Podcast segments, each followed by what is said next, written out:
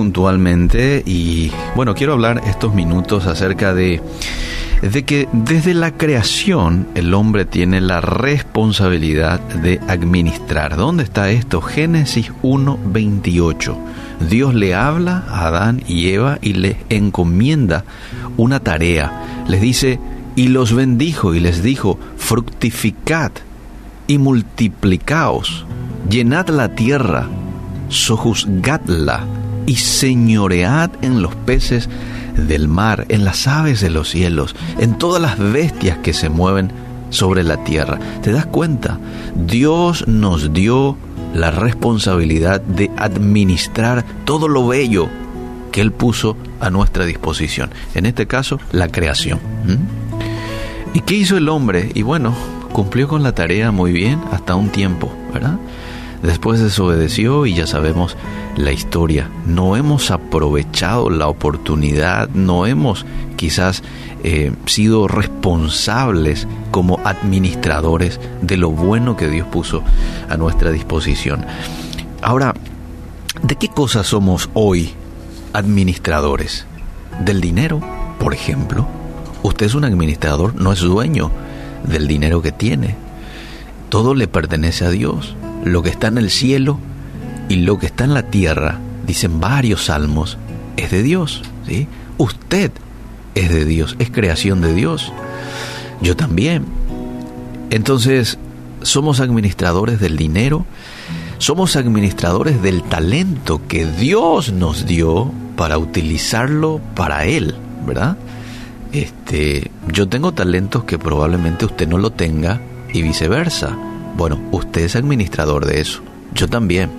En algún momento vamos a tener que rendir cuentas al dueño de cómo hemos utilizado ese talento en particular.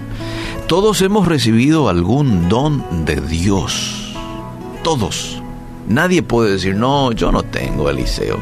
Quizás vos lo tenés, estás hablando allí en la radio, ¿verdad? Pero yo aquí en casa no lo tengo.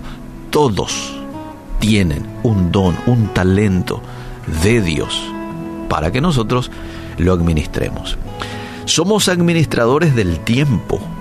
Ah, todos tenemos 24 horas. No es que algunos tienen 24 y otros 18, no, todos tenemos 24 horas. Pero no a todos le oímos decir no me alcanza el tiempo, ¿verdad? Hay gente que te dice no me alcanza el tiempo, quizás tiene que haber más horas. Y no es que no te alcanzara, a mucha gente le alcanza el tiempo. Lo que pasa es que probablemente no estás siendo ordenado con tu tiempo, no estás utilizando con responsabilidad el tiempo que tenés y por eso no te alcanza, ¿verdad? Eh, somos administradores de nuestra salud mental. Qué importante. Este, esta pandemia ya vino a golpearnos a todos, ¿verdad? a quitarnos de la comodidad en la cual estamos y eso muchas veces ya genera un cierto estrés. Y no solo eso, sino que desde aquel tiempo a esta parte, que ya son prácticamente un año, faltan días para que sea un año de pandemia, todos los días bombardeo de noticias negativas, ¿sí o no? Un año va a ser, todos los días. Bueno, vos sos el responsable de administrar lo que vas a leer. Sí, pero la prensa, dirá, vos todo el día tira ese tipo de noticias. Bueno, déjale a ellos. Vos sos finalmente el que tiene que seleccionar qué tipo de noticias es la que tenés que leer y qué tenés que evitar para cuidar tu salud mental, porque vos sos el administrador, no te olvides. Yo soy el administrador y si ya te das cuenta de que tanta noticia negativa te está haciendo mal, entonces hace algo. Como administrador, hace algo. O si no, te vas a terminar enfermando. Te va a agarrar ansiedad, depresión, vas a tener problemas para dormir. Hay mucha gente que en esta pandemia tuvo problemas para dormir. Nunca antes tuvo insomnio. El otro día lo hago con una persona deportista y me decía, Liceo, ahora estoy teniendo problemas de insomnio. Nunca en mi vida tuve ya son los efectos de de, este tiempo que estamos viviendo, que es duro para todos, pero algo tenemos que hacer. ¿sí? No podemos quedarnos allí y leer todos los días las noticias, que la prensa, ¿sí? A mí todo lo que me cuesta leer una noticia positiva aquí en la mañana, porque no quiero leer noticias negativas eh, eh, a primera hora de la mañana. No quiero ni para mí, ni quiero transmitirla a vos. Entonces a veces tengo que pasar minutos, 20 minutos seleccionando algún, eh, alguna noticia para compartir. Ojo, no estoy pasando por alto de la realidad. Eh, hay realidades eh, difíciles también que ocurren en nuestro medio, pero no podemos estar resaltando siempre lo negativo. Hay que darle también lugar a lo positivo que se realiza en nuestro medio. Hay noticias buenas. Hay gente solidaria en medio de todo este, este tiempo. Bueno, resaltemos eso, compartamos eso. La prensa, ¿por qué está invadiendo con noticias negativas? Porque eso es lo que la gente lee, eso es lo que la gente consume. Y a ellos les indica precisamente de que hay mucho rating con ese tipo de noticias y quitan más noticias negativas y más, porque eso vende, lastimosamente nosotros al abrir y leer estamos siendo parte de ese informe para ellos, de gente que nos gusta ese tipo de noticias.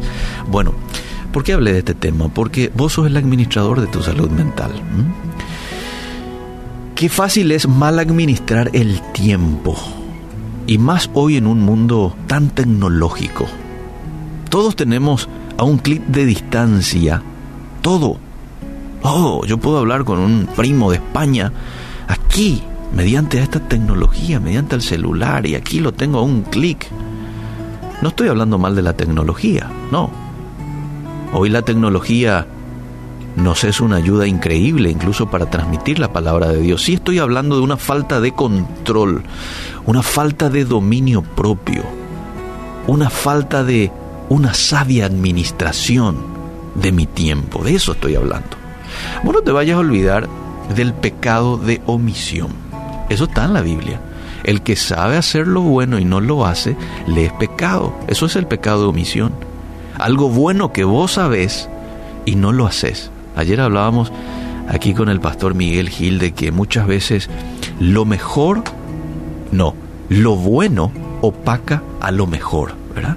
Nos centramos en algo bueno cuando en realidad pudimos haber hecho lo mejor. Entonces, no hacerlo mejor es un pecado de omisión.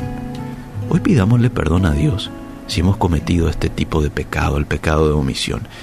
A medida que nosotros caminemos, amable oyente, y con esto termino, a medida que nosotros caminemos con Dios y no perdamos la sintonía que debemos de tener con Él, Él nos va a dar discernimiento para ser buenos administradores, porque eso es lo que necesitamos. Discernimiento. ¿Cuándo ya tengo que soltar esto? ¿Cuándo tengo que hablar esto? ¿Cuándo tengo que ir junto a fulanito? ¿Cuándo tengo que hablar y cuándo tengo que callar? Eso es discernimiento para vos y para mí, administradores de todo lo que Dios nos dio.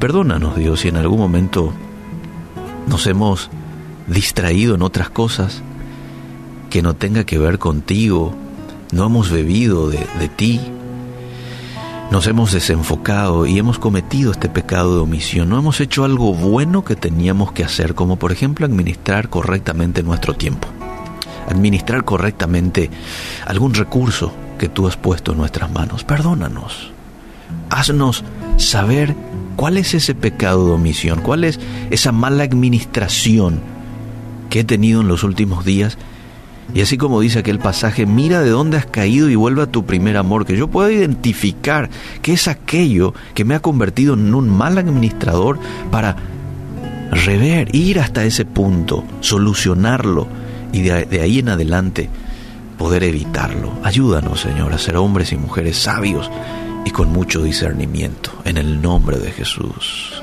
Amén y amén.